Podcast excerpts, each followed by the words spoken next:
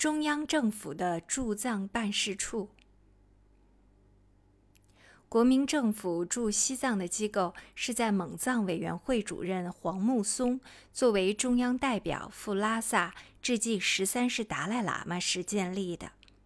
这是在达赖扫荡了驻藏清军，切断了与中央的联系之后，首次恢复中央在西藏的办事机构。黄木松经噶夏政府同意，在拉萨正式设立了名叫行政院参事处的办事机构，由随同黄木松赴藏的行政院总参议刘普臣担任处长。驻藏办事处所在地叫做基督坝，它原是西藏贵族龙夏的产业。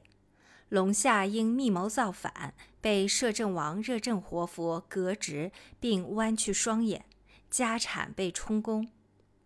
黄木松抵藏时，西藏地方政府就将这栋房子拨给了黄木松作为行署，以后就成了驻藏办事处。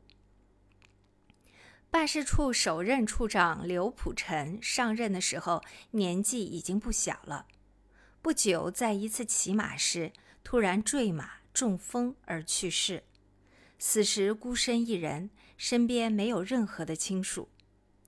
为了纪念这位殉职于任上的第一位处长，办事处的全体人员在拉萨东面清真寺的旁边为他修了一座坟墓，同时建造了一座刘普臣纪念亭。刘普臣去世以后，处长的职位由蒋志瑜接任。蒋是行政院参议，湖南人，办事认真。并极力要恢复满清时代中央对西藏的各项主权，凡事力争。他初上任时，内地的政治形势相对比较稳定，噶夏政府对于他的态度也较为友善。每次去见摄政王时，专门为他设座，以显示中央代表的地位。不久，日本大规模侵华，内地的形势发生了急剧变化。国民政府在战场上节节失利，先是日本人占领了南京，接着国民政府又撤出武汉，丢掉了半壁江山。西藏地方政府驻中央的代表立即把所发生的一切报告回拉萨。这时，噶夏政府对蒋志瑜的态度开始转变，不像以前那般友善了。期间又有英国人向噶夏煽动。说中央政府已经快要不行了，你们不必那么听他们的话。于是蒋志瑜说话失去了分量，在嘎夏面前时常碰壁。面对这种一筹莫展的局面，他决定离职回到重庆，将处长的职务交给了负责电台的张威白暂时代理。张威白本是无线电通讯工程师。此人对政治一窍不通，手下的人向他出主意。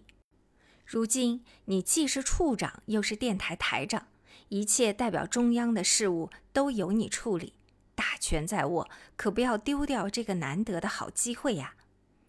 办事处的经费是由中央政府拨给，一向是很宽裕。电台又有另外的经费来源，张威白一人兼两职。所有的经费都抓在自己手中，当然是难得的肥差。于是他为了保住自己的权利，开始将办事处经营成自己的独立王国，并千方百计讨好摄政王热振的欢心，博取热振王的信任，使得国民政府几次要派新人赴办事处工作时，都被西藏地方政府挡了回去。热振活佛放出话来。我们这里有张威白，难道还不够吗？还要这么多人来干什么？我们西藏地方内地人住不惯。很长一段时间，重庆方面对办事处束手无策，明知张威白结帮营私，却奈何他不得。张本身既不了解西藏的情况，也没有什么领导能力，个人生活极其腐化，好抽鸦片。又好嫖，家里还专门养了厨子，满足他的食欲。所有办事处的事务则一概交给秘书华继天和通译张望处理。华继天是云南鹤庆人，曾经当过康定县长，与刘文辉的关系处得不好，没有多久便丢了乌纱帽。以后来到拉萨，在驻藏办事处工作，同时又在拉萨兼职做生意。和他在康定的兄弟合伙儿将茶叶运进西藏销售。华某在拉萨讨了一位西藏贵族的女儿做太太，但他自己并不信佛，让太太帮手打理生意。后来他回到云南去探亲，再回西藏时被西藏地方政府拒绝，原因是他在做张威白亲信时为张出了不少主意。由于他对西藏的情况比较了解，更多主意对西藏地方政府不利，加上他本人不信佛，又利用官职谋取私利，为西藏地方政府所不喜欢，从此他就没能再回来。到了吴忠信作为中央特使入藏主持达赖喇嘛坐床大礼时。国民政府决定将驻藏机构正式扩大为蒙藏委员会驻西藏办事处，任命孔庆宗为处长。孔庆宗是个学者，学问很好，曾经到法国留学，回国后在边疆学院教书，门下有不少学生，对于西藏问题颇有研究。到拉萨前，在蒙藏委员会任藏事处处长。加之相貌堂堂，一表人才，很得委员长吴忠信的赏识。他比吴忠信先到西藏打头阵，一路乘坐轿子，俨然一副满清的驻藏大臣的派头。孔庆宗做事认真，为官清廉，生活上并不讲究，也没有什么特别的嗜好，只是喜欢下围棋。但他的一大缺点是任人唯亲，喜欢拉帮结派。他本是四川人，所任命的职员也全部为四川籍，形成川帮。而吴忠信是安徽人，带到西藏的一批人也是安徽人，成安徽帮。两帮人马互不买账，办事处内部矛盾重重。一位无名氏所著《西藏纪要》手稿中，对当时驻藏办事处内部情形有一段生动的描写。在吴忠信决定由孔庆宗担任处长宣布以后，张维白闻言遂愤慨，不予合作。后经多方之调解，以孔为处长，张复之。但孔门户之见太重，一切重要公务独断专行，概不与张闻。张随愤而置之不问，亦不办公。张维白身体衰弱，精神不佳，为咨议特所有公事皆由秘书华继天一人处理。孔为处长后，华继天等于闲散，向孔辞职。孔未允，盖彼时重庆新派助人魏迪尔。吴三立、刘桂南，本蒙藏委员会政训班第一期毕业学员，在康定任调查工作有年。苏大成系新毕业者，因孔曾与苏授课三年，故到藏后用为心腹。重要公事仅区一人得闻。刘、吴以后来居上，怒而不言，时同床异梦也。高师元、李耀南本系宪兵出身，张卫白为咨议时用为职员。二十九年，本机关正式成立，确定二人为办事员名义，但恐无故扣其薪之百分之十，因之亦对孔不满。孔庆宗上任不久，即向行政院密电，要求将张威白调走。为了此事。吴忠信亲自到交通部，告诉交通部张威白此人绝不可留在西藏，务必要将他调走。不久，重庆方面发出调张威白回到内地的正式调令。张见到中央调令时，知道大势已去，不敢不从命，只得打铺盖走人。不久，蒙藏委员会派了满清最后一任驻藏大臣的女儿义熙白珍到办事处工作。他和他的兄弟经人推荐进入蒙藏委员会工作。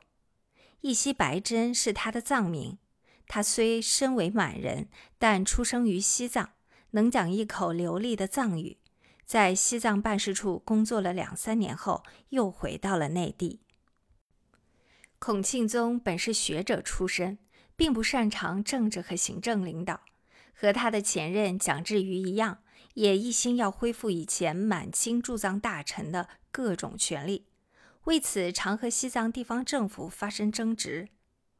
自从国民党在抗日战争中失利，撤出南京以后，噶夏政府看到中央政府的势力日渐衰弱，对办事处的态度大为转变。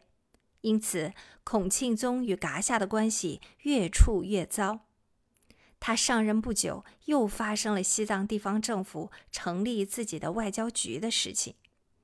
噶夏政府受到英国人的鼓动，企图撇开中央政府，直接进行外交活动。而担任外交局长的正是我的老相识。我于一九三八年进入西藏经过时。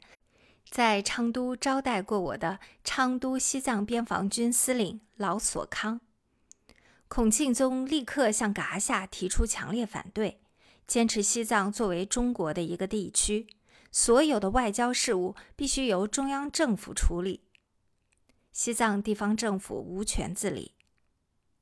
噶夏对于他的反对不理不睬，外交局照样成立了。如此一来，他与西藏地方政府的关系更是雪上加霜。见而见之，形同水火，无法开展工作。这情形反映到重庆，吴忠信十分无奈，觉得前后派的人都不理想。这一次，还是请蒋介石来决定为好。对于新的办事处长人选。